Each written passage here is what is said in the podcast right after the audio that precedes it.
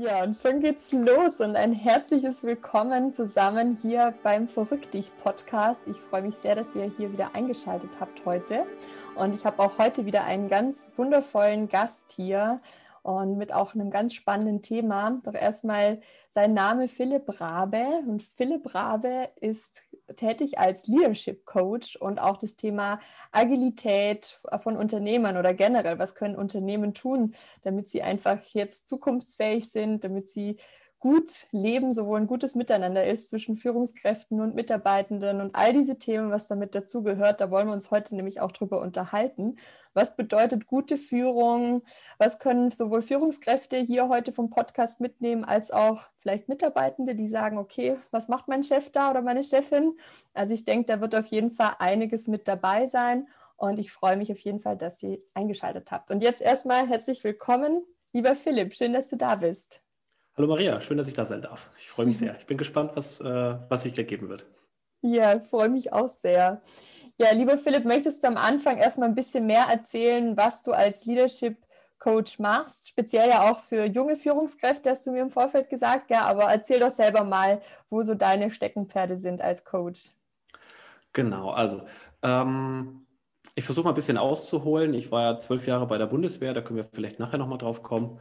Und äh, da bin ich immer wieder und auch näher und war auch selber Führungskraft in den äh, Genuss gekommen, andere führen zu dürfen und auch geführt worden zu sein.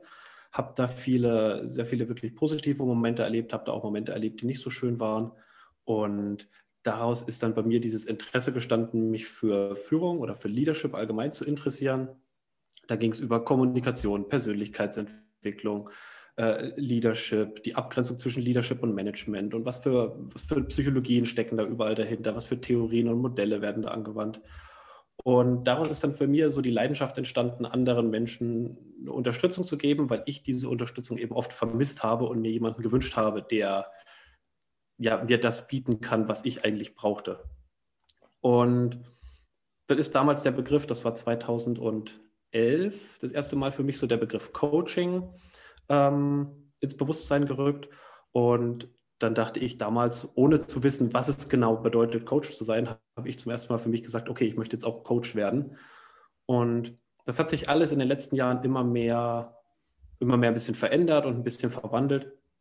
Aber heute hat sich das dazu entwickelt, dass ich sage, ich unterstütze junge Führungskräfte dabei, die ersten Schritte in Führung zu tun oder angehende Führungskräfte dabei, für sich ein gutes Rollenbild zu schaffen, zu erkennen, was bedeutet Führung für mich, was kann ich hier leisten, was will ich hier leisten, ähm, wie viel Vertrauen gebe ich meinen Mitarbeitenden, was verlange ich von denen. Und einfach dieses ganze Bild ein bisschen klarer zu, schaff, zu schaffen und äh, mehr, mehr, Bewusstheit für den Führungsprozess an sich zu, mhm. ja, zu bekommen. Super, super spannend. Vielen, vielen Dank äh, schon mal dafür die Einführung und auch spannend, dass du gleich das Thema angesprochen hast, eben, dass du ja zwölf Jahre bei der Bundeswehr auch warst. Wir hatten ja im Vorfeld auch schon mal drüber telefoniert und gesprochen und uns auch ausgetauscht, weil wir ja beide sozusagen aus einer ja doch sehr organisierten, vielleicht auch einem großen Tanker sozusagen kommen, einem sicheren Hafen auch auf der einen Seite. Also ich, manche wissen ja auch schon, dass ich bei der Bundesagentur für Arbeit war und da, wir hatten dann auch damals so gleich so irgendwie auch in, in unseren ersten Kontakten so da, glaube ich, so das Gesprächsthema gehabt, ja, wie, wie ja. kommt das eigentlich? Einerseits ist es ja faszinierend, wenn man auch in so ein System kommt, wo das halt sehr, sehr gut organisiert ist, sage ich mal, und irgendwann stößt man so an das System an und denkt sich, wie du auch gesagt hast, okay, hä, wie läuft hier Führung ab oder irgendwas stört mich.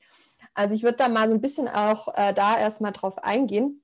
Doch vorweg, wie bist du überhaupt zur Bundeswehr gekommen? Also was hat dich dann damals fasziniert, dass du zur Bundeswehr dann gegangen bist? Ich glaube, so den faszinierenden Faktor, den gab es erstmal gar nicht so. Ähm, was, was vorher für mich äh, immer im Bewusstsein irgendwie war, mein, mein Opa war Soldat, mein Vater war Soldat, das war noch zu DDR-Zeiten. Mhm. Ich wusste, es gab damals noch den Grundwehrdienst und irgendwie war es für mich klar, jeder junge Mann, der soll oder muss mal neun Monate seinen Grundwehrdienst leisten.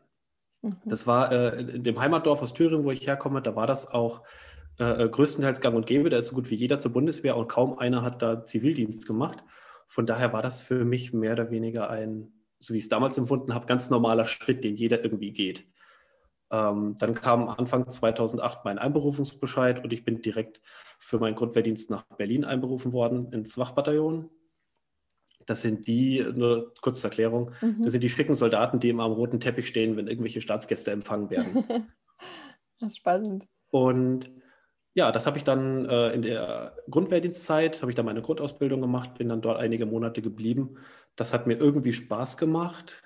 Warum kann ich heute auch gar nicht mehr so nachvollziehen, aber irgendwie war halt alles neu und alles ein bisschen beeindruckend und alles anders als zuvor. Also ich kam, wie gesagt, aus einem kleinen 300-Seelen-Dörfchen in Thüringen bin dann in die große Stadt nach Berlin gekommen. Alles war ein bisschen überfordernd auch teilweise für mich. Aber irgendwie hat es auch gepasst und habe mich damals dann dazu entschieden, für zwölf Jahre da eine Karriere einzuschlagen. Es war eine Feldwebellaufbahn, also zu vergleichen mit einer Art mittleren Dienst. Und es hat einfach, es, es hat sich damals für mich stimmig angefühlt. Ich war damals mhm. noch so auf dem, auf dem Trip, dass ich sage, ich brauche was Sicheres, ähm, und diese Stimmen, die da teilweise auch laut wurden, ah, bist du sicher, dass du zwölf Jahre bei dem Arbeitgeber bleiben willst? Das war für mich nicht, das hat für mich damals kein Problem dargestellt, weil ich dachte so, ja, andere bleiben auch 10, 12, 20 Jahre beim gleichen Arbeitgeber. Warum nicht Arbeitgeber Bundeswehr? Von mhm, daher gab es da mhm. wenig Dinge, die für mich dagegen gesprochen haben und die Karrieremöglichkeiten und die Entwicklungsmöglichkeiten, die einem als junger Soldat immer wieder von ähm, von Karriereberatern versprochen und, oder teilweise erklärt werden, die haben für mich auch alle logisch und toll geklungen. Und da habe ich gedacht, ja, okay, was, warum nicht? Ja, ja ich denke, das ist auch ein, ein, ein, krasser Schritt, auch in dem Alter zu sagen, ähm, ja, okay, ich verpflichte mich dann sozusagen und ich entscheide mich jetzt sozusagen für die nächsten Jahre fix, weil gerade so im jungen Alter ist mir doch, doch meistens eigentlich noch flexibel und schaut mal, ja. wie es so wird. Gell? Ähm, noch einen Step da auch zurück, weil du auch angesprochen hast, so in der Familie war das so, dass man halt das so gemacht hat. Ähm, dann kommen ja auch gleich noch so die kulturellen Einflüsse auch noch mit dazu. Also du hast auch DDR angesprochen. Tatsächlich fällt mir das auch immer wieder in, den, in meinen Coachings auf, ähm, dass, dass da natürlich im Familiensystem so viel Prägung auch herrscht. Viele Dinge, über die man aber auch nicht gesprochen hat Absolut. und die dann aber halt so unbewusst auch weitergegeben werden. Ähm, gerade jetzt auch bei dem Thema Beruf, also du hast ja auch gesagt, okay, irgendwie war das für dich dann normal, dass man das jetzt einfach so macht. Also wie ist es rückblickend vielleicht auch für dich, wenn du so drauf schaust?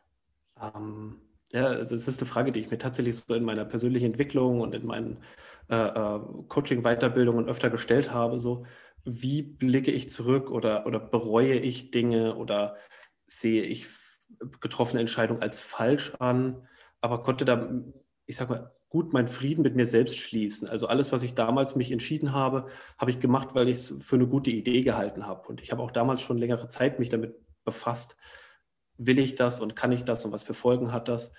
Und alles, was sich daraus entwickelt, entwickelt hat, konnte ich vorher nicht absehen. Und deswegen sehe ich das jetzt nicht als falsch an. Also ich mhm. schaue, dass ich halt mit den Möglichkeiten und den Ressourcen, die ich heute habe, das Beste draus mache und äh, kann auch aus der Bundeswehrzeit so auf gut Deutsch, wie ich sie manchmal ein bisschen verteufelt habe, wenn ich schlechte Tage habe oder hatte, hm, kann ich da sehr, sehr viel Gutes mitnehmen und mhm. mich freue mich und äh, sehe da die, die, die, einfach die Lernmöglichkeiten, die ich jetzt daraus habe. Mhm. Von daher kann ich nicht sagen, dass ich meine damalige Zeit irgendwie bereut habe.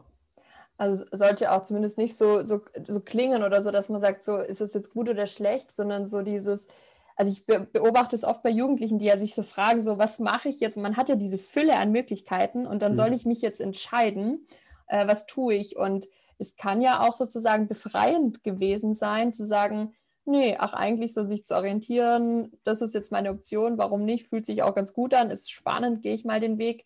Also wie war das bei dir so in diesem Stadium? Hast du dann trotzdem auch irgendwie tausend andere Möglichkeiten und also so durchwegt und warst so, okay, was mache ich jetzt, was tue ich jetzt? Ähm, oder war das dann für dich eigentlich relativ schnell, eine schnelle Entscheidung, so dieser Entscheidungsprozess?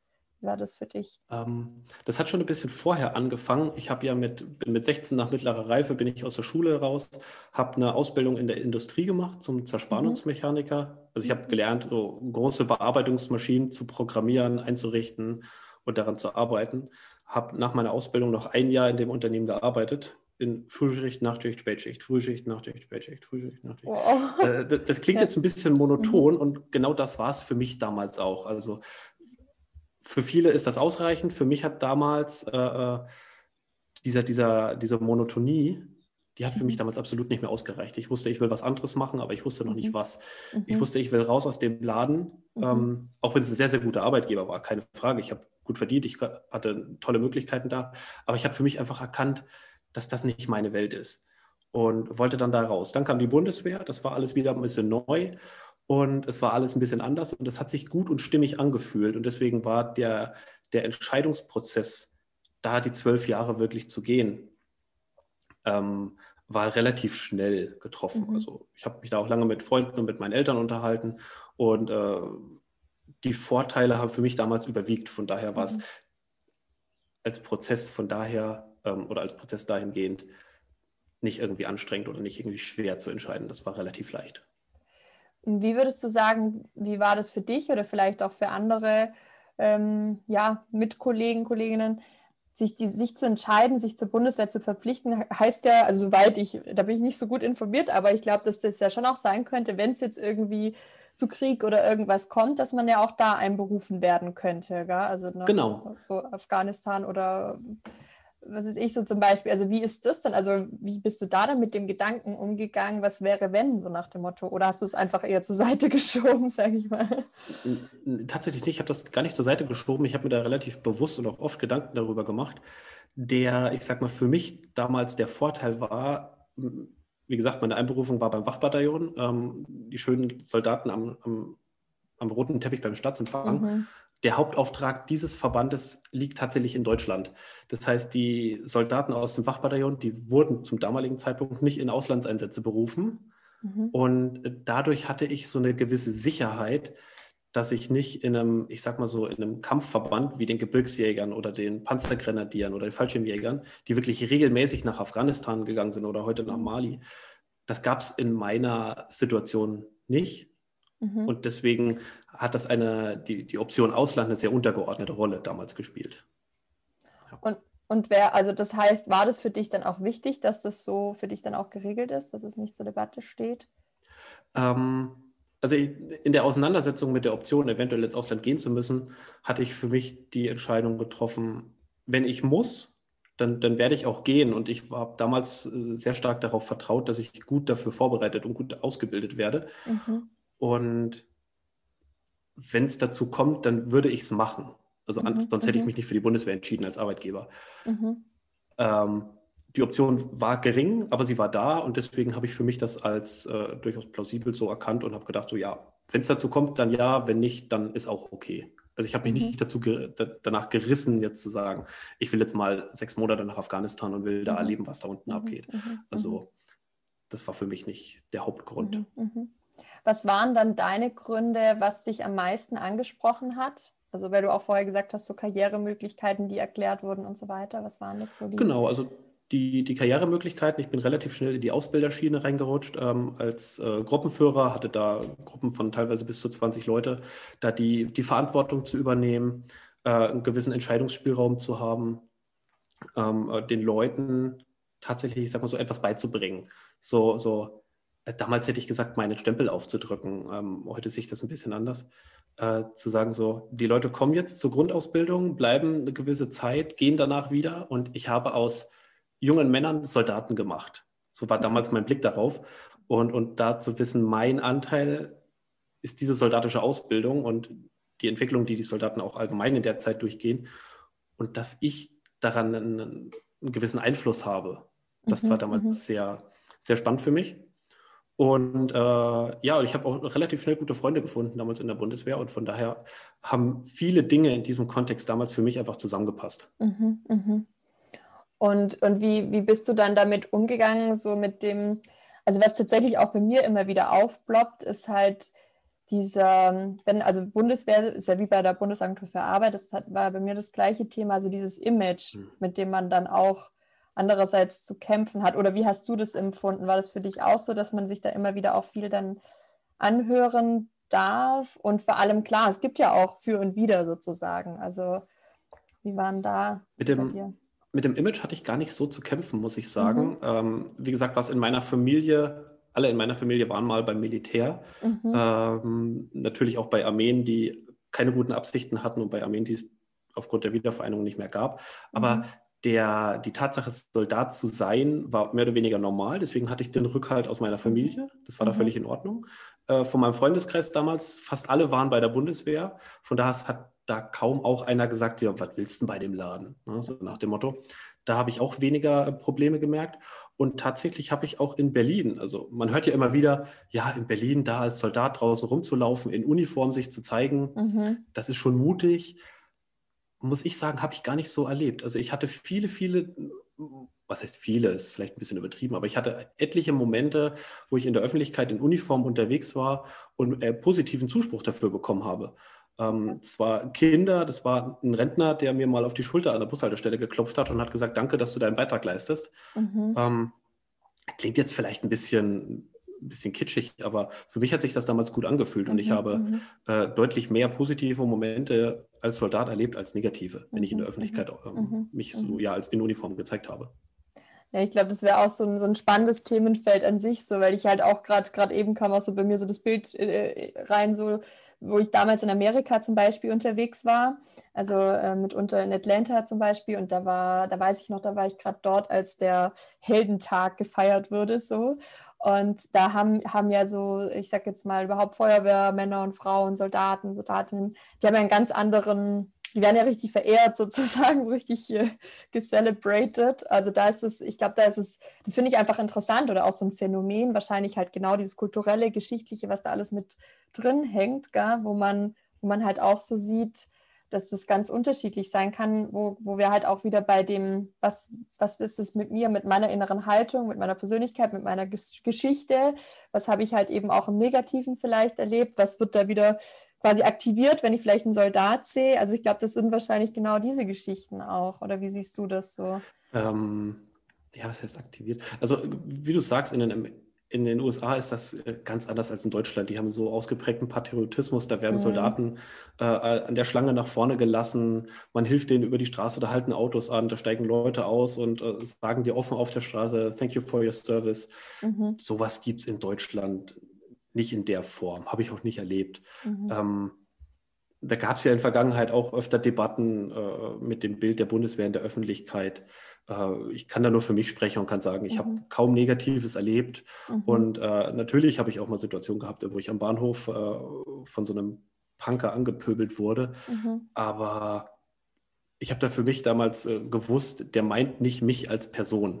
Der, mhm, mhm, der spricht meine Uniform an, der spricht mhm. das, das System an, gegen das er wohl äh, offensichtlich ist. Aber der hat nichts gegen mich als Person. Also so schwer es manchmal fällt, äh, das einfach nicht persönlich nehmen, ist da schon mhm. ein guter Schritt. Mhm, ja. ja, das ist wahrscheinlich dieses Motto, eben Remember the Past und auch so einfach klar, in, in Deutschland ist da einfach sowieso von der Geschichte her auch noch immer noch einiges auch aufzuarbeiten, auch an der Stelle und auch zu sagen, okay, und andererseits ist es halt auch dieser Punkt, was, was ist jetzt sozusagen im Fokus zum Thema soziale Sicherheit und diese Geschichten. Aber ich merke das selber bei mir, dass es also immer noch Triggerpunkte gibt, irgendwie mhm. einfach. Ähm, hast du da auch das Gefühl, dass, ähm, also vielleicht auch von der eigenen Familie oder wie, wie nimmst du das so wahr? Wie, sind, wie stark sind einfach auch noch die, die Prägungen, die man auch von Familie zu Familie weitergibt, weil sie eben noch nicht gelöst sind. Also weißt du, wie, was, wie, wie schätzt du das selber ein, auch unsere Generation? Was dürfen wir da noch einerseits auflösen und heilen, wie man auch so schön sagt, ähm, und gleichzeitig auch positiv in die Zukunft gehen? Es geht ja nicht darum, dass wir die Vergangenheit, äh, sage ich mal, ähm, ja, dass, dass es jetzt für immer über uns liegt, sozusagen dieses Damoklesschwert, sondern einerseits halt uns erinnern, dass es so wichtig ist, weil wenn wir es nicht tun, dann kann es in Vergessenheit geraten und es können alte Muster, die eben nicht verarbeitet sind, wieder entstehen. Und das, das ist etwas, wo ich mich halt auch stark mit beschäftige. Aber wie siehst du das so? Ähm, ja, ist eine gute Frage. Also mein, mein Großvater, der hat damals im Zweiten Weltkrieg gekämpft, der war mhm. bei der Luftwaffe Pilot. Ähm, das Thema wurde in meinem in meinem Elternhaus oder quasi in dem Elternhaus meines Vaters wurde das damals nie besprochen. Mhm. Deswegen alle, mein Vater, seine ganzen Brüder, meine Oma, alle wussten, was da passiert war, so ganz, ganz grob, aber das war irgendwie nie Thema. Deswegen mhm. ist das Thema, was ist da vielleicht im Krieg passiert, äh, äh, nur sehr geringfügig an meinen Vater äh, herangetragen worden. Ähm, mein Vater dann bei der Nationalen Volksarmee gewesen, wieder ganz andere Dinge erlebt. Ähm, als kleines Kind wurde da auch nicht drüber gesprochen. Also ich wusste, mein Vater war bei der Marine, das war zu DDR-Zeiten, der war da irgendwie im Wachregiment auch, also hat da Wache mhm. geschoben im Hafen. Mehr wusste ich auch nicht darüber. Mhm, mhm, Von daher ist da auch nicht viel mitgegeben worden. In, in, mir war nur im Kopf immer vorhanden, mein Opa war Soldat, mein Papa war Soldat, mhm. ich werde auch Soldat. Mhm, ähm, mhm. zumindest gehe ich erstmal zur Bundeswehr. Damals wusste ich ja noch nicht, dass ich da zwölf Jahre bleibe. Mhm. Und was so aus meiner Familie mitgegeben wurde, da habe ich mir nicht so viel Gedanken damals gemacht. Das war damals für mich so mehr oder weniger, das gab es nicht in meinem Kosmos damals. Mhm. Ähm, das ist erst später gekommen, als ich in Berlin war. Und ich bin ja, wie gesagt, 2008 durch die Bundeswehr nach Berlin gezogen und dann in eine komplett neue Welt gekommen. Mhm. Und erst da habe ich angefangen, später meine Vergangenheit äh, mal zu reflektieren, zu beleuchten und was ist eigentlich von meinem Elternhaus mitgegeben worden. Ähm, da sehe ich aber viele Ressourcen und ich bin sehr, sehr dankbar. Ich habe eine glückliche, eine glückliche Familie. Ich habe ein tolles Elternhaus. Ich habe wirklich wahnsinnig liebe Menschen in meiner Umgebung mhm. gehabt. Mhm. Von daher habe ich da sehr viel, wo ich Kraft und äh, Ressourcen rausschöpfen kann. Mhm. Und weniges, was mich heute irgendwie, was mich irgendwie einengt. Und meine Eltern haben immer gesagt: so, Junge, mach, worauf du Lust hast. Wenn du auf diese mhm. Industrieschiene keine Lust hast, dann mach was anderes. Wenn du bei der Bundeswehr raus willst, dann mach was anderes. Wir unterstützen dich. Wenn du was brauchst, sag einfach Bescheid. Ja, ähm, super die haben ja also alle mögliche Wege offen gehalten und natürlich öfter mal skeptisch gewesen und gesagt, naja, bist du dir sicher? Ähm, willst du das wirklich machen? Hast du dir das genau überlegt? Aber die haben mich immer unterstützt und die haben mir mhm. nie Steine in den Weg gelegt. Ja, das ist ein spannender Punkt, weil ich, ich denke eh, dass, also man betrachtet das ja eh individuell und von Familie zu Familie unterschiedlich. Und es ist ja auch schön, wenn das, wenn du eben bei dir das auch äh, gerade durch eine Coaching-Ausbildung ist ja das Spannende, wie du vorher schon mal so kurz äh, angerissen hast, so man entwickelt sich dann voll weiter und man denkt so, ach krass, man blickt dann erstmal irgendwie so zurück. Und damals hat man vielleicht einfach mal, ist man in ein System rein, um auch die Erfahrung zu sammeln, was ja auch wiederum eben einfach viel Erfahrung bringt. Und dann zu sagen, okay, und jetzt äh, ist dann der Punkt, ähm, wo ich jetzt auch überleiten würde, weil dann ja quasi bei dir sozusagen auch der Punkt war, okay, äh, du hast vorher schon mal gesagt, ich will jetzt Coach werden. Und dann aber irgendwann auch der Punkt, ja, was mache ich jetzt hier? Ich mache mich selbstständig und ich will Führung verändern. Also kannst du uns jetzt sozusagen damit reinnehmen, was ist dann irgendwie im Laufe der Jahre passiert, dass du dann dahin gekommen bist? So. Ja, das war ein, ein langer, rückblickend betrachtet war es ein langer Weg. Damals ging irgendwie scheinbar alles ganz, ganz schnell. Ich war, wie schon erzählt hatte, ich war fast ja, viereinhalb Jahre etwa war ich Ausbilder und Gruppenführer und habe da halt ganz tolle Momente erlebt, wie Führung funktionieren kann. Und leider oder Gott sei Dank kann ich fast sagen, auch gegenteilige Momente, wo ich gemerkt habe, wie kann man als Mensch so mit jemand anderem umgehen? So, also da ist die Menschlichkeit, diese Augenhöhe, der respektvolle Umgang miteinander, der ist ja oft leider verloren gegangen. Ähm, und ich hatte das auch vermisst, damals jemanden zu haben, der mir wirklich gesagt hat, wie funktioniert das, mit anderen Menschen umzugehen. Also natürlich lernst du auf Lehrgängen die, die, die, das Soldatengesetz, die Vorgesetztenverordnung, dir wird beigebracht, auf welchen Paragraphen äh, aufbauend du anderen Leuten Befehle geben kannst. Was ein Befehl ist, musst du jeden Befehl ausführen, musst du nicht, darfst du nicht. Das wird dir alles schön genau beigebracht. Aber wirklich, wie geht auf einer menschlichen Ebene der Umgang mit anderen? Wie, du, wie motivierst du sie oder wie mhm. verhinderst du, dass sie demotiviert werden? Das ist oft zu kurz gekommen und das habe ich ein bisschen vermisst und habe mich dann halt neben der Bundeswehr mit diesen Themen auseinandergesetzt. Mhm. Und da kann man jetzt sagen, so das Universum zieht alles an, was es gerade braucht oder äh, was, was weiß ich. ähm, so, ja, also viel, viele Leute glauben daran und für viele ist es auch gut und das will ich gar nicht in Abrede stellen. Äh, ich habe einfach zufälligerweise dann auch eine Offenheit dafür entwickelt, Menschen kennenzulernen, die genauso denken wie ich. Mhm. Und über die Themen Kommunikation, Psychologie, Persönlichkeitsentwicklung bin ich einfach da äh, Momente, äh, habe ich Momente erlebt, wo ich einfach gemerkt habe, dass es auch ganz anders geht. Mhm, und mhm. habe dann für mich irgendwann entschlossen, ich möchte meinen Beitrag dazu leisten, dass andere eben nicht so dieses respektlose erleben, was in Führung, was in mhm. Führung passiert. Oder wo sich mit da wurde sich den ganzen Tag mit irgendwelchen Sachen beschäftigt, die niemandem etwas gebracht haben. Und ich dachte, das ist, das ist blankes Theater, was wir hier spielen. Also wir mhm. machen uns alle nur gegenseitig was vor. Mhm. Die Kompetenz wird dir zugeschrieben, weil du irgendeinen Dienstgrad auf der Schulter hast, aber nicht, weil du eine Kompetenz mhm. hast. Also die mhm. Kompetenz wird dir zugeschrieben, weil man denkt, dass der Dienstgrad das auch kann und mhm. nicht, weil man es erlebt hat oft. Also oftmals, ich will das nicht verallgemeinern. Und je mehr ich mit Freunden äh, außerhalb der Bundeswehr geredet habe, wurde mir gespiegelt, dass es draußen, ich sage das mal so in Anführungszeichen, als Soldat erlebst du ja alles als hier drin und alles als da draußen, wurde mir gesagt, dass das draußen in der normalen Arbeitswelt genauso ist. Mhm. Und in diesem, wie du es auch vorhin schon genannt hast, in diesem großen Tanker hat man einfach als einzelne Person, gerade in so einer mittleren Laufbahn, sehr, sehr begrenzte Möglichkeiten, da in diesem System einzuwirken. Und ich habe mich dann entschieden, ja, ich möchte weiter in dem Bereich Leadership-Führung arbeiten, aber eben nicht in der Bundeswehr, sondern außerhalb der Bundeswehr und will da meinen eigenen Weg gehen, mhm. weil ich eben in der Bundeswehr zu oft eingeschränkt wurde. Mhm. Und was sich dann für mich gewandelt hat, war diese sicherheitgebende Struktur eintauschen zu wollen gegen mehr Freiheit. Mhm. Also die Bundeswehr von Arbeitszeit, Arbeitsort, alle möglichen Regeln. Das schafft natürlich unwahrscheinlich viel Sicherheit. Mhm. Na, das schränkt dich aber auch ein, diese ganze Struktur. Und ich habe dann irgendwann gesagt, ich habe auf gut Deutsch die Schnauze voll, ich will mein eigenes Ding machen. Ich will mal mhm. gucken, vielleicht, vielleicht funktioniert es auch nicht, aber ich gehe einen anderen Weg. Und der Weg führte einfach zwangsläufig aus der Bundeswehr raus, rein in die Selbstständigkeit. Mhm. Da muss ich sagen, die Bundeswehr als, äh, hat zwar so viele Systeme, die da auch bestehen, die vielleicht nicht so ganz mehr aktuell sind und wo man sich auf alte, veraltete Glaubenssätze aufberuft, hat andererseits auch als Arbeitgeber die Bundeswehr sehr viele Vorteile. Also man wird nicht, ich sage mal auf gut Deutsch, aus dem System ausgespuckt und der, der zivilen Arbeitswelt und dem Berufsleben einfach überlassen. Die Bundeswehr kümmert sich, was äh, die Absicherung angeht, sehr, sehr gut um die ausscheidenden Soldaten und dadurch habe ich noch die, eine gewisse Förderung, die ich eine gewisse Zeit bekomme, um mir den, den Start in die zivile Berufswelt zu erleichtern. Mhm, mh, mh. Von daher,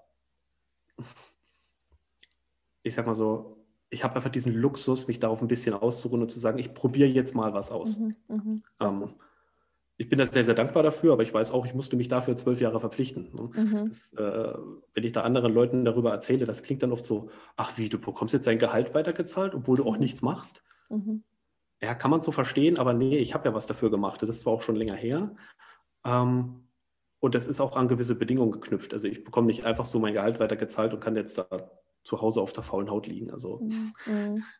klingt oft sehr verlockend, aber so, ganz so ist es nicht.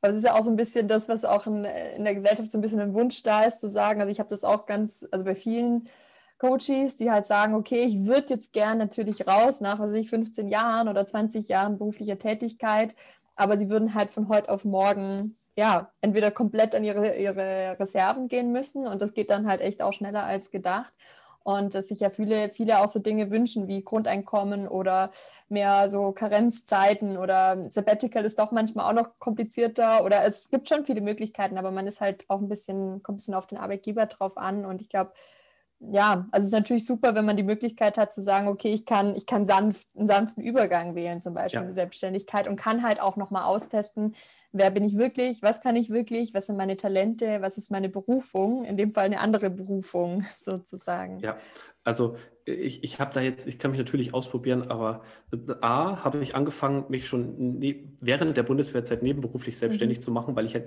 immer grob wusste, in welche Richtung soll es bei mir gehen. Mhm. Coaching, Führungskräfteentwicklung, das äh, schwebt bei mir über allem.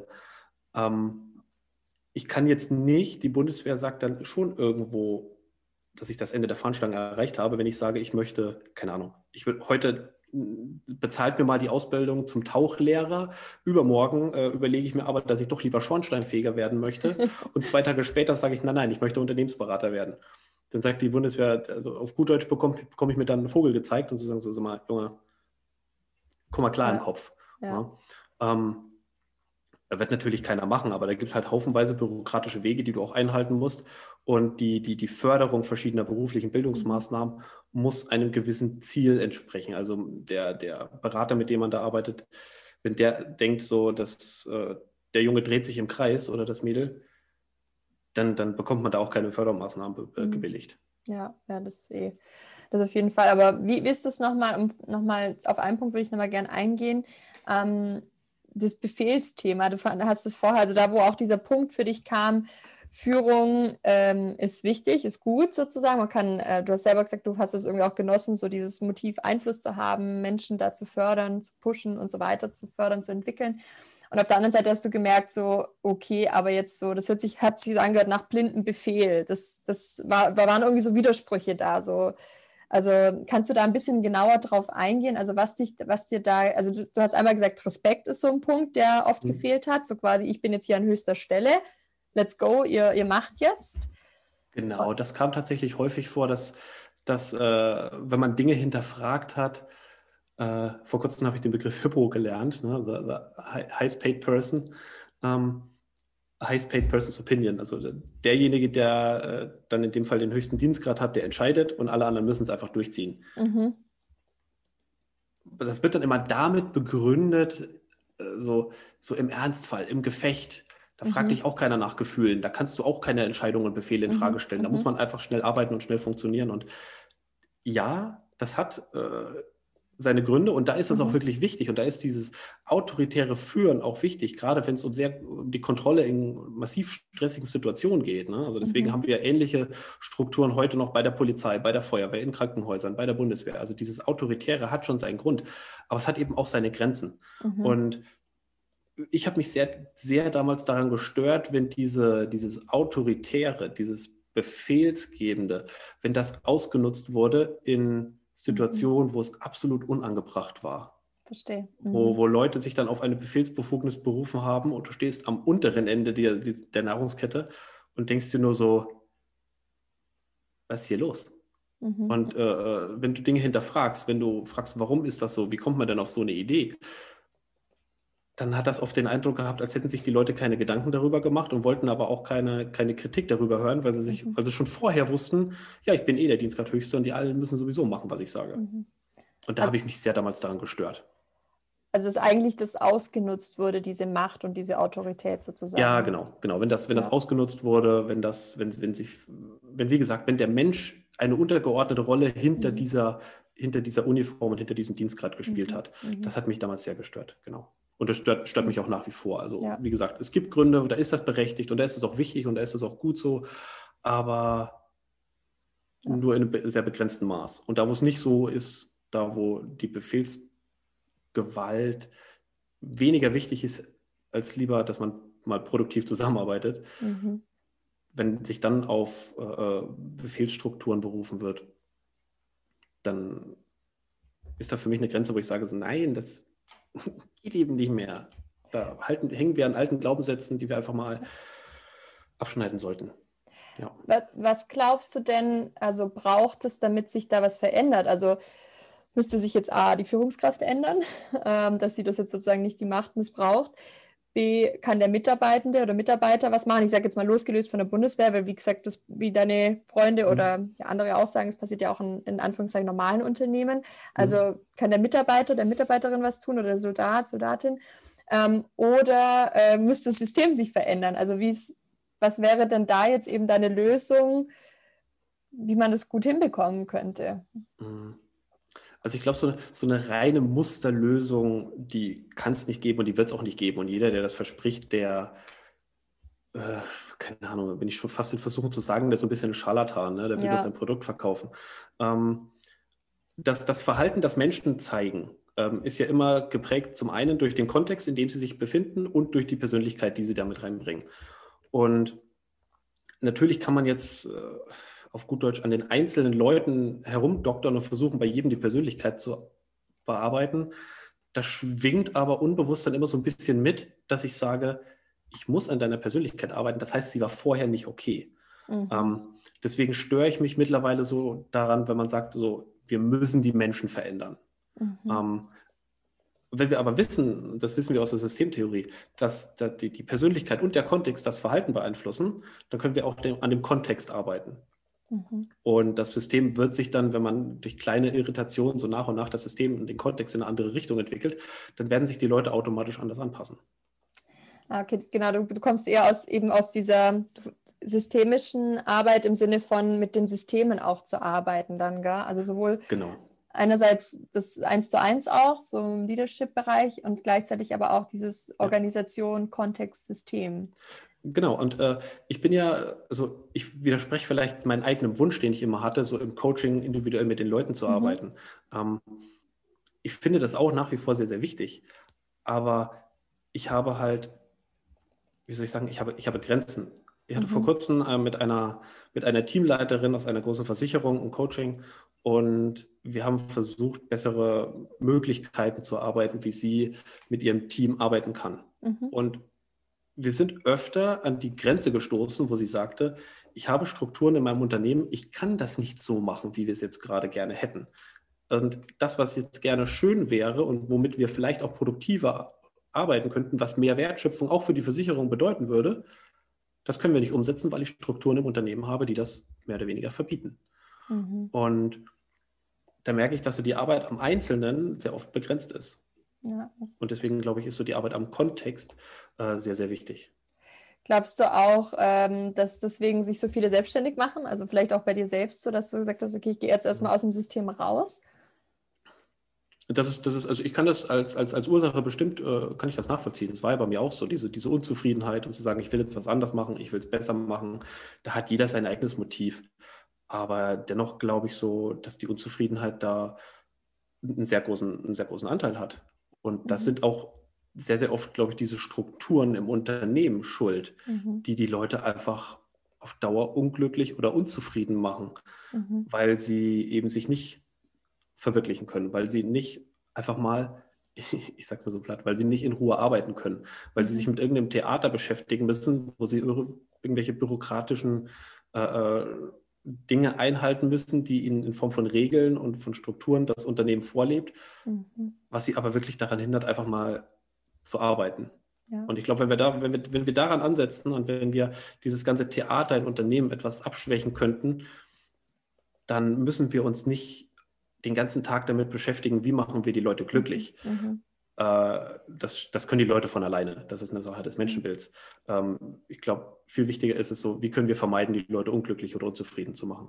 Mhm, mh. Ja, da sprichst du einen wichtigen Punkt an, weil einerseits nehme ich auch wahr, dass es für viele auch irgendwie dann nochmal zusätzlichen Druck bereitet. So, ich habe doch alles, eigentlich muss ich doch glücklich sein. Also wir haben ja zum Beispiel jetzt in, in Deutschland ja, einfach einen guten Lebensstandard in der Regel, sage ich jetzt ja. mal äh, gerade auch Leute, die zum Beispiel, dann sind sie auch in hohen Positionen und eigentlich Geld alles vorhanden, aber trotzdem sind sie nicht glücklich und dann wird dir sozusagen von der Gesellschaft suggeriert, ja, arbeite halt an dir, meditiere doch und dies und das und jedes, dann wirst du schon glücklich. Aber wie du sagst, trotzdem stimmt der, der Kontext dann, also dort, wo sie dann so sein könnten, vielleicht wie sie sind und ihr Potenzial entfalten wollen, da kommt es nicht zum, also der Samen kann nicht fruchten, kann nicht wachsen, ja, sozusagen. Genau, wie, wie, wie, du sagst, das schwingt immer mit, der Mensch ist nicht in Ordnung, veränder dich doch. Mhm. Äh, du musst jetzt, ja, wenn du bis jetzt nicht glücklich warst, dann fang doch mal an mit Meditieren, mach doch mal mhm. mehr Achtsamkeit, mach doch mal ein mhm. Retreat. Mhm. Und da wird uns so vorgeheuchelt, dass wir mit diesen ganzen Maßnahmen jetzt total happy werden könnten. Und wenn wir mhm. dann irgendwo happy werden, am besten außerhalb der Arbeitszeit, dann können wir während der Arbeitszeit auch wieder produktiv arbeiten. Und ich glaube, da ist, das, das ist ein, ein sehr verlockender Denkfehler, den, den wir da auf den Leim gehen. Aber so funktioniert es halt auf gut Deutsch einfach nicht.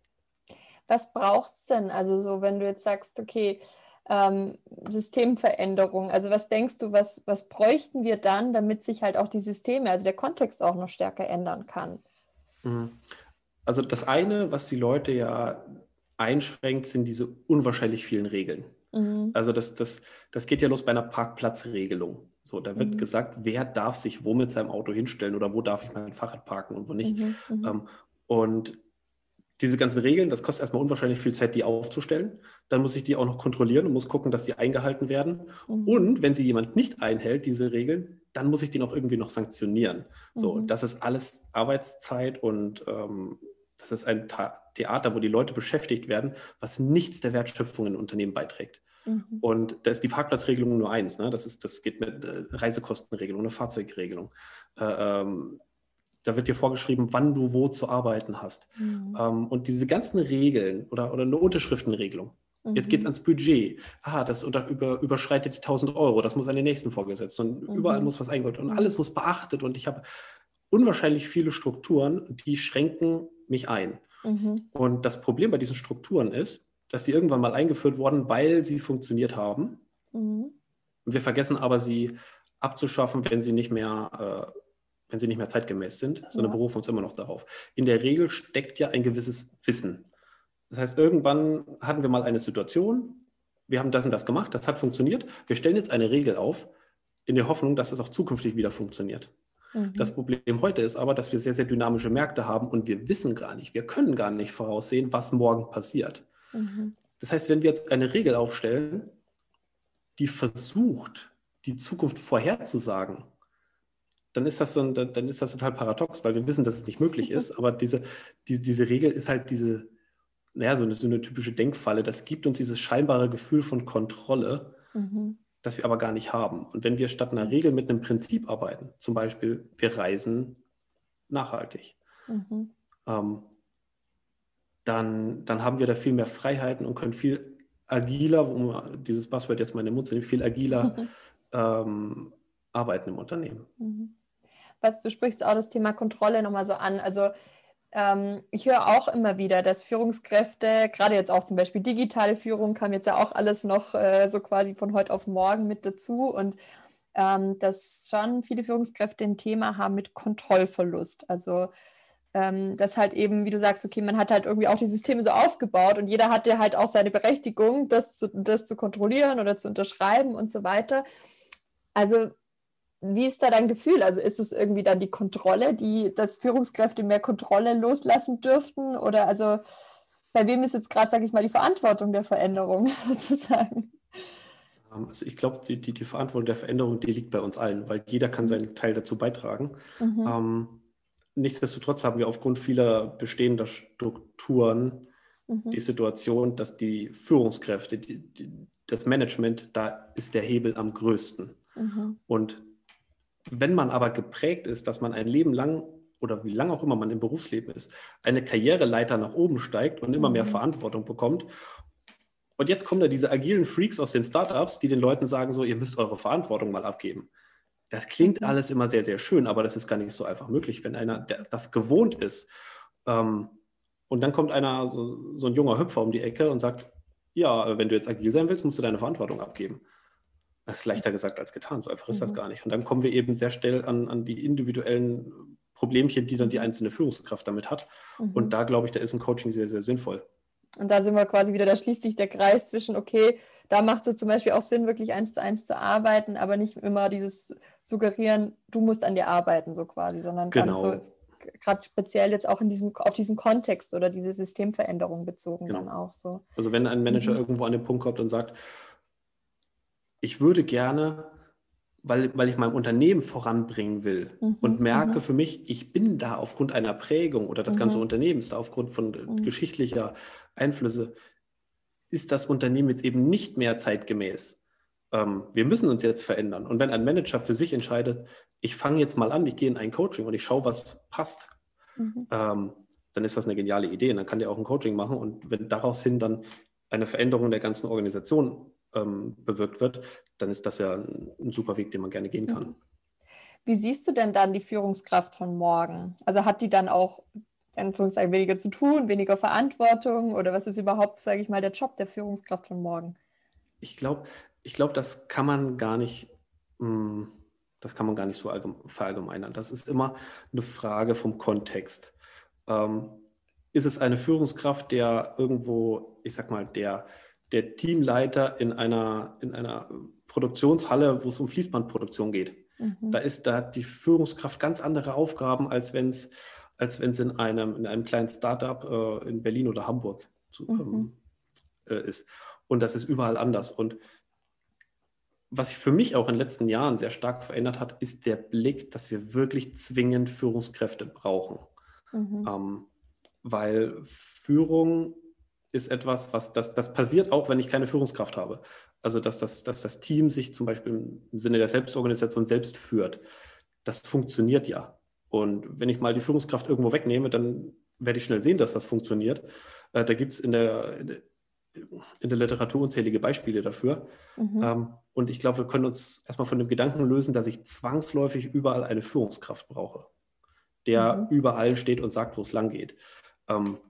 Es wird mit Sicherheit möglich sein, dass da einer steht, aber der hat eben keine formale Macht, sondern im Sinne von Servant Leadership. Der dient, ähm, dem Unternehmen oder der, dem, dem Team dahingehend, sie zu einer guten Arbeit zu befähigen.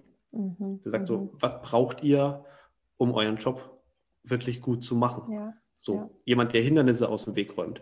Jemand, der wirklich vielleicht aufgrund seiner zugeschriebenen Macht, weil alle wissen, das ist der mit der größten Verantwortung. Das heißt, wir fragen ihn. So, das muss aber nicht der sein, der automatisch auch den höchsten Titel hat oder den höchsten Dienstgrad auf der Schulter.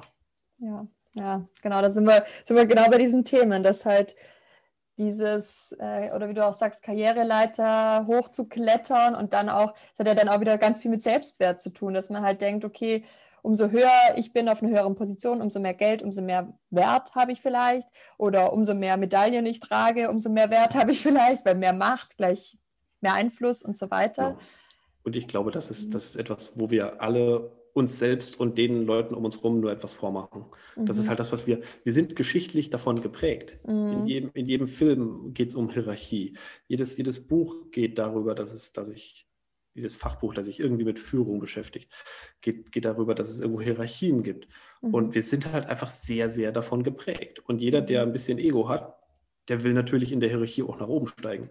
Also mhm. die allerwenigsten Menschen, die ich erlebe, die sagen so, nö, ich habe hier meinen kleinen Bürojob und ich will einfach morgens kommen, will meine mhm. Arbeit machen und will abends wieder nach Hause gehen und ich habe keine Lust irgendwie auf Hierarchie oder auf, auf, eine, auf eine Karriere. Mhm, mh. Und äh, die Verlockung mit dem nächsten Schritt auch mehr Geld zu verdienen und auch mhm. dann mehr Verantwortung zu tragen, das ist mhm. natürlich, das klingt natürlich toll.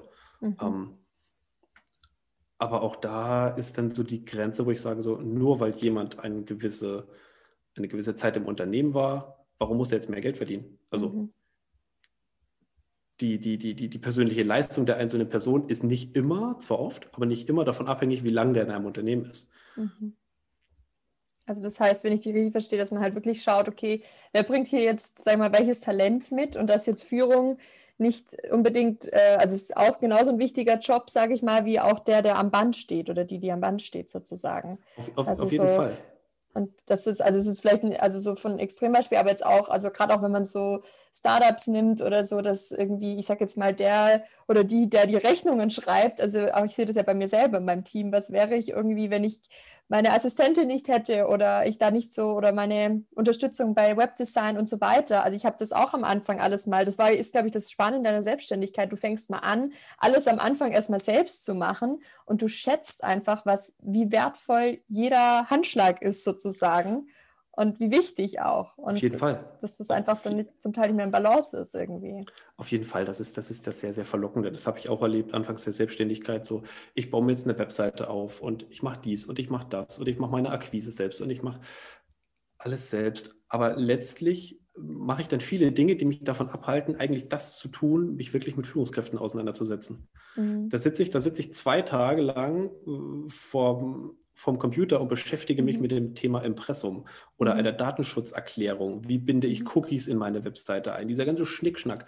Das ist, also es ja. ist auch wichtig, ähm, aber jedes Mal, wenn ich das tue, beschäftige ich mich nicht damit, ähm, wirklich Wertschöpfung zu betreiben, nämlich das, was mich, was mich dazu bringt, Rechnung, äh, Entschuldigung, Rechnung schreiben zu können.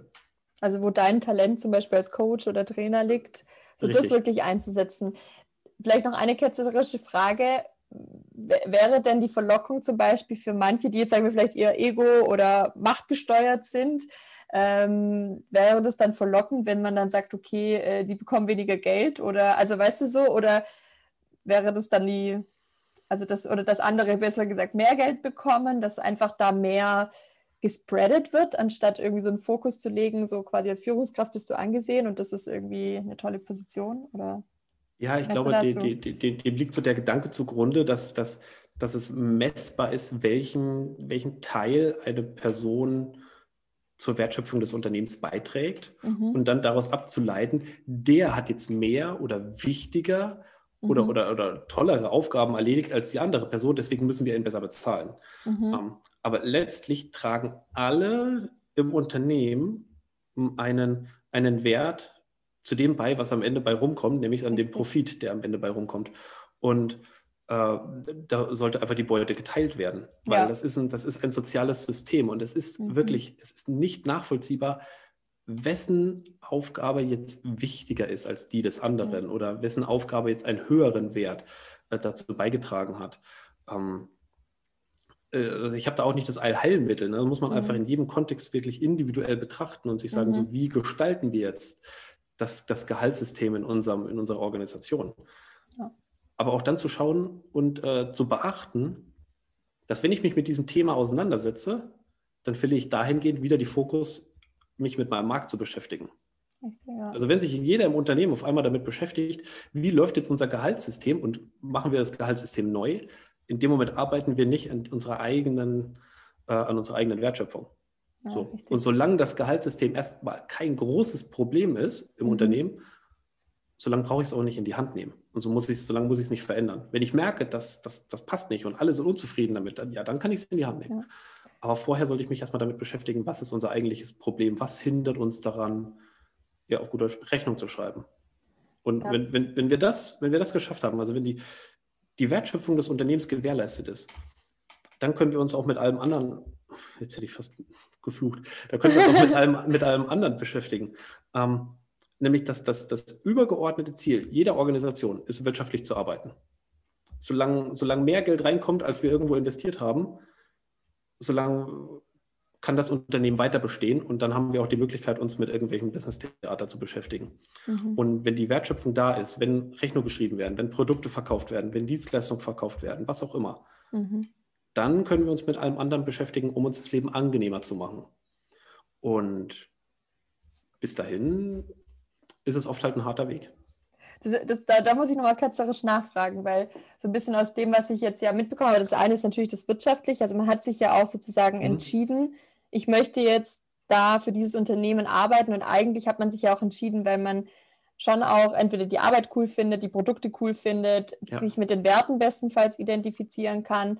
Also das heißt, es ist ja auch meine Entscheidung, ich, ich schenke meine Lebenszeit, meine Lebenskraft, widme ich ganz diesem Unternehmen, bin voll da oder halt Teilzeit, wie auch immer, das ist dahingestellt. Aber ja. das ist ja mein Commitment sozusagen, das ich in der Regel mitbringe.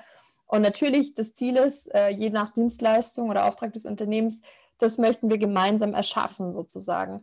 Ähm, für, für mich ist dann schon, das eine ist die Produktivität, dass das rauskommt, aber was für mich schon noch mit reinkommt, ist so die menschliche Komponente. Also, dass ich ja dann auch genau so als Mensch da reingehen möchte mit meinen Talenten und Stärken. Also, so ist zumindest so, das zu kombinieren sozusagen, weil es hat ja auch einen Grund, warum das Unternehmen mich als Mensch sozusagen einstellt dafür und ja. glaubt, dass ich zu diesem Erfolg beitrage. Wie genau ist jetzt deine Frage? Also das, also das wäre für mich so einfach nur nochmal, ob, ob wir da sozusagen uns gleich verstehen. Also mir hat jetzt sozusagen der Mensch um, ähm. da nochmal an der Stelle kurz gefehlt, so quasi. Der, also der, der, Mensch ist schon sehr, sehr wichtig ja. und äh, nee, der ist enorm wichtig und jeder bringt sein gewisses Talent und seine Fähigkeiten mhm. mit und wichtig ist einfach, dass er auch so eingesetzt wird, dass er die, dass er seine Talente ausspielen kann. Ja. Und wenn ich die Leute unzufrieden mache mit diesem ganzen Theater, das sie mhm. ablenkt, wirklich produktiv zu sein, mhm. dann haben die Leute auch keinen Bock mehr und dann verschwindet auch dieses Commitment und dann sagen ja. die Leute auch so, was stehe ich eigentlich noch morgens auf? Ne? Und das führt, führt im Endeffekt dann zu dieser inneren Kündigung oft. Richtig. Ähm, und wenn ich eben diese ganzen unzufrieden machenden Faktoren ver vermeide oder versuche, die so nach und nach abzuschaffen, Mhm. dann, dann, dann steigt automatisch auch diese Zufriedenheit. Das ist eine Sache des Menschenbildes. Also mhm. wenn, wenn ich davon ausgehe, dass die Leute alle Bock haben zu arbeiten und dass die, dass die Lust haben, eine, eine Wirkung zu erzielen und ein, etwas Sinnhaftes zu tun, ja. dann habe ich als Arbeitgeber die Möglichkeit, denen einen Kontext zu kreieren, in dem sie das auch können. Mhm. Und äh, wenn ich sie machen lasse, dann, dann kann auch was Tolles bei rauskommen. Ja. Und da ist der, wie du sagst, da ist der Mensch auf jeden Fall mit seinen individuellen Talenten und Ressourcen und Fähigkeiten und Möglichkeiten sehr, schon ein sehr, sehr wichtiger Bestandteil. Okay, ja gut, das ist nur mal. bin aber ein bisschen. ja, da, da, ja. da, schließt sich, ja. da schließt sich so ein bisschen der Kreis zu dem, was, wir, was ich am Anfang mal gesagt habe, mhm. dass nämlich das, äh, äh, das Verhalten von Leuten geprägt ist durch ihre Persönlichkeit und durch mhm. den Kontext, in dem, sie, äh, in dem sie arbeiten. Und wenn ich den ganzen Kontext angenehmer mache für Leute, dann muss ich nicht an jedem Einzelnen arbeiten. Und dann kann sich jeder. Einzelne äh, auch entfalten. Richtig, ja. Ach, voll schön. Das ist doch jetzt, glaube ich, nochmal bei diesem großen Thema auch nochmal ein ganz gutes äh, Schlusswort, beziehungsweise Schlusswort noch nicht ganz. Ich habe immer noch abschließend ein paar Fragen, aber vielleicht können wir nochmal kurz zusammenfassen, weil es jetzt eben doch einige Themen waren. Ähm, also ich kann ja mal sagen, was ich so mitgenommen habe, ist, also ich denke, da sind wir uns einig, das ist einfach dieses Thema, die Würde des Menschen ist unantastbar und das heißt, ähm, es war ja auch dein Grund zu sagen, hey, irgendwie, es kann hier nicht um Hierarchien gehen oder dass jemand eben die Macht missbraucht, es ist wichtig, den, dass wir Mensch, menschvoll, und ich jetzt schon sagen, auf Augenhöhe kommunizieren und ähm, einfach da auch nochmal nicht betriebsblind werden sozusagen oder dass jemand etwas missbraucht. Da haben wir auch über die Geschichte ganz kurz gesprochen, was eben gerade auch passiert ist oder schon so oft passiert ist oder immer wieder noch passiert, dass Menschen eben genau diese Machtpositionen leider, leider missbrauchen. Und dass eben auch dein Beitrag ist, Führungskräfte schon frühzeitig an die Hand zu nehmen und zu sagen, sich in diesem Bewusstsein zu befinden, sowohl den Mensch zu sehen und auch das Unternehmen zu sehen im Sinne von, okay, um was geht es eigentlich? Was ist unser gemeinsamer Beitrag? Und wie kann ich als Führungskraft dich unterstützen, dass du eine coole, spaßige Arbeit machen kannst und dein Talent leben kannst und andersrum, dass es einfach ein gutes Miteinander ist. Und das ist so das, was ich jetzt auch nochmal so, sowohl sagen wir von der philosophischen Seite, aber dann auch von der systemischen und psychologischen Seite, finde ich, da sind wir durch die verschiedenen Bereiche einmal gereist, äh, ganz spannend fand und was, was ich da, denke ich, auf jeden Fall nochmal ganz stark mit rausgenommen habe. Was das, möchtest du da nochmal vielleicht auch dazu sagen oder auch, vielleicht hast du nochmal so ein Tipp irgendwie für die Community da in Bezug auf unser Gespräch? Also das eine, äh, du hast das gerade super zusammengefasst. Äh, den einen Punkt, wo ich dir, ich will dir nicht widersprechen, aber du hast dir dieses Wording genutzt, die Leute an die Hand nehmen. Ah ja, so diese, Und, ja. ja das, das, Selbstverantwortung. Ja. Das, das, das, Danke, dieses, ja. Dieses Thema an, an die Hand nehmen und die Leute mitnehmen und das, das, das erinnert mich so immer an so meine Kindergartenzeit, wo ich, so Buddy, wo ich so einen Buddy hatte, den ich an die Hand genommen habe und am anderen Ende der Linie stand da die Kindergärtnerin, die uns alle mitgezogen hat und sie hat gesagt, wo es lang geht. Und ich glaube, jeder ist Experte für seine eigene Welt und für seinen eigenen äh, Kontext und sein eigenes Problem. Und ich bin nicht der, der die Leute an die Hand nimmt. Ich sehe mich eher als, ein, als einen temporären Unterstützer, mhm. der, der vielleicht mal ein bisschen hilft, die Augen zu öffnen oder sich eine, eine Gewicht, Entschuldigung, in eine gewisse Richtung zu drehen. Mhm, ähm, ja. Und, und äh, das, die, die, die, die Kraft und die, die Energie und äh, die Motivation, die muss jeder selber mitbringen.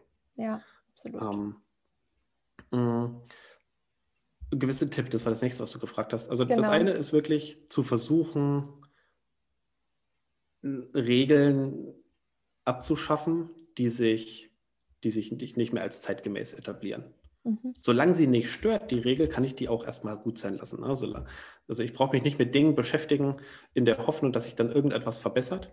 Mhm. Ähm, ich brauche auch nicht jetzt irgendeine Best-Practice-Methode einführen in der Hoffnung, dass ich dann, dass dann alle wieder glücklich sind.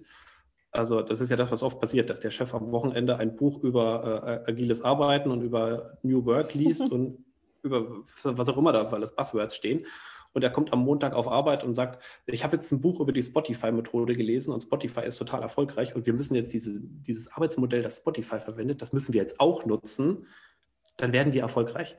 Und das ist, das ist auch so ein typischer Denkfehler. Also Spotify ist nicht aufgrund dieser Methode erfolgreich geworden, sondern mit der Methode. Ja. Und, und wenn wir versuchen, jetzt diese Best-Practice-Modelle auf andere, auf andere Strukturen, auf anderen Kontext zu stülpen und zu sagen, das muss jetzt hier auch funktionieren, dann kann das nur schiefgehen. Ähm, das heißt, nicht den Best Practice suchen, sondern erstmal gucken, was ist unser Problem? Was wollen wir eigentlich lösen? In welchem Kontext ist dieses Problem? Und darauf aufbauend erst eine Entscheidung zu treffen, was muss man jetzt verändern?